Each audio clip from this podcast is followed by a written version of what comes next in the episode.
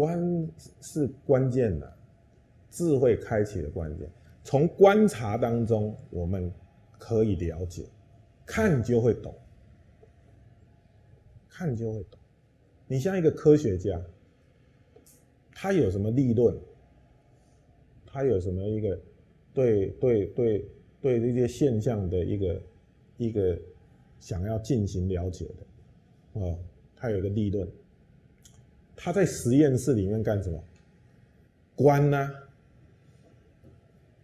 是不是？他就在进行观这件事情，而且不能够有有投射性、主观性的思思维在里面哦，不可以。要让那个 data 啊，那个 specimen 啊，就是那个你在你在观察的那个东西，他告诉你它是什么。哦，你不可以有个人主观的哦一种投射在里面哦。我认为它是什么样啊？不可以，哎，你要让那个 data 告诉你它是怎么样。所以你只要静静的看着，啊，静静的看着，你看到什么你就记录什么，看到什么就记录什么，啊，你只要看着就好。所以我们在禅定当中，大概也就是在进行这种。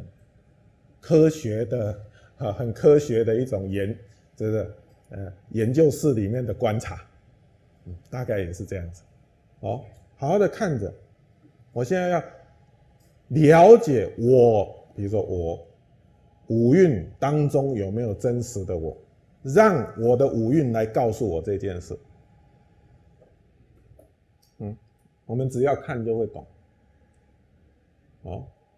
哎，啊，不可以有自我投射，我认为，哎，哦，那就不行了，啊，不行，嗯，所以观察是，不是一种有分别的，是无分别的，哦，就是不是主观的，是很客观的，超越一种一种个人投射的，哦，哎，然后。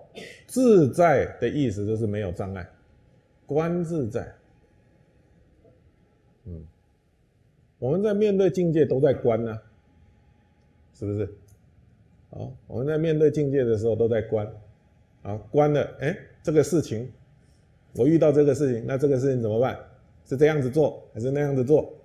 哦，哎，所以面对事情的时候，面对境界的时候，我们都在观。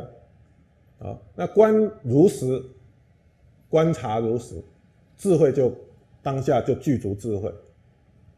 所以他面对境界的时候，他无有障碍。哎，该怎么样选择判断，他会做出正确的选择跟判断。哦，他就能自在。如果当下的观，当下的观察，哦，不如实。那他的选择，他的抉择，可能就是跟实相不一样哦。